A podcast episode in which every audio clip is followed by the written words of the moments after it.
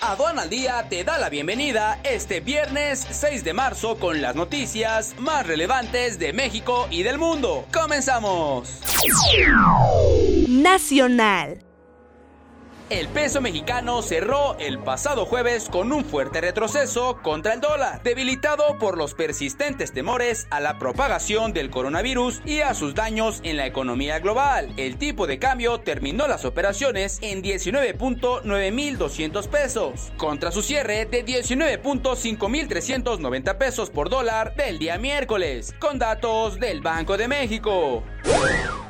La Bolsa Mexicana de Valores cerró la jornada con fuertes pérdidas en línea con los mercados globales ante los temores crecientes por el avance del coronavirus. El referencial índice de precios y cotizaciones, compuesto por las 35 acciones más líquidas del mercado local, perdió menos 2.44% a 42.334.86 unidades el Banco de México recortaría su tasa clave en 50 puntos base en su Junta de Política Monetaria de finales de marzo, en vez de los 25 puntos base pronosticados dos semanas atrás, luego de la inesperada reducción de tasas por parte de la Fed, reveló una encuesta de Citibanamex publicada el jueves 5 de marzo internacional. Los índices accionarios de Wall Street en Estados Unidos cerraron la jornada con fuertes pérdidas ante los temores a la propagación del coronavirus en el mundo. El índice Standard